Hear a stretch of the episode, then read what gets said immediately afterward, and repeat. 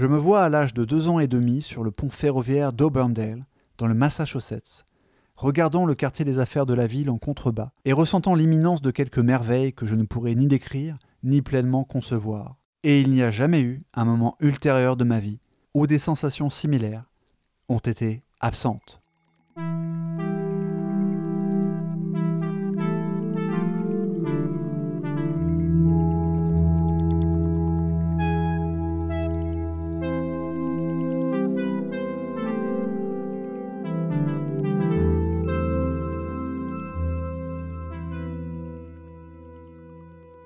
Entité cosmique ou simple mortel, soyez les bienvenus dans Lovecraft Therapy, l'exploration neurodivergente consacrée à la vie et à l'œuvre de Howard Philip Lovecraft. Saviez-vous que Lovecraft était passionné de météorologie, qu'il envisageait de mettre fin à ses jours à l'âge de 14 ans? Savez-vous ce qui l'a fait renoncer au suicide? Il n'est pas nécessaire de présenter Lovecraft, pourtant le maître de Providence est trop souvent caricaturé. Les médias le résument à son racisme ou spéculent sur son éventuelle homosexualité refoulée. Ce podcast s'adresse donc à deux types de personnes.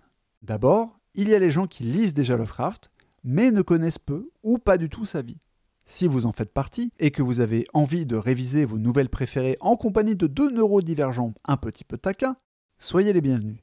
Ensuite, il y a ceux qui ont entendu parler de Lovecraft, mais qui n'ont pas encore eu la chance de le découvrir.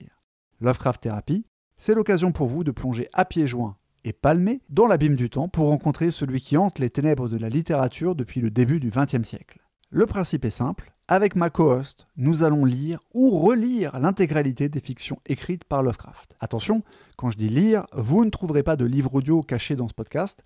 Le concept, c'est de débriefer nos lectures et de vous donner un éclairage biographique sur le contexte de chaque œuvre. Et histoire de ne pas nous limiter à ce format littéraire, on a prévu des épisodes orthogonaux, par exemple sur certaines maladies mentales, ou sur la linguistique chez Lovecraft. Bref, je n'en dis pas plus pour l'instant, mais on espère que vous retirerez un maximum de valeur de notre exploration. Comme on lit les œuvres dans l'ordre chronologique, le premier épisode sera consacré à la jeunesse de Lovecraft, de sa naissance en 1890 jusqu'à l'écriture de la nouvelle Beast in the Cave en 1905, sa première nouvelle aboutie.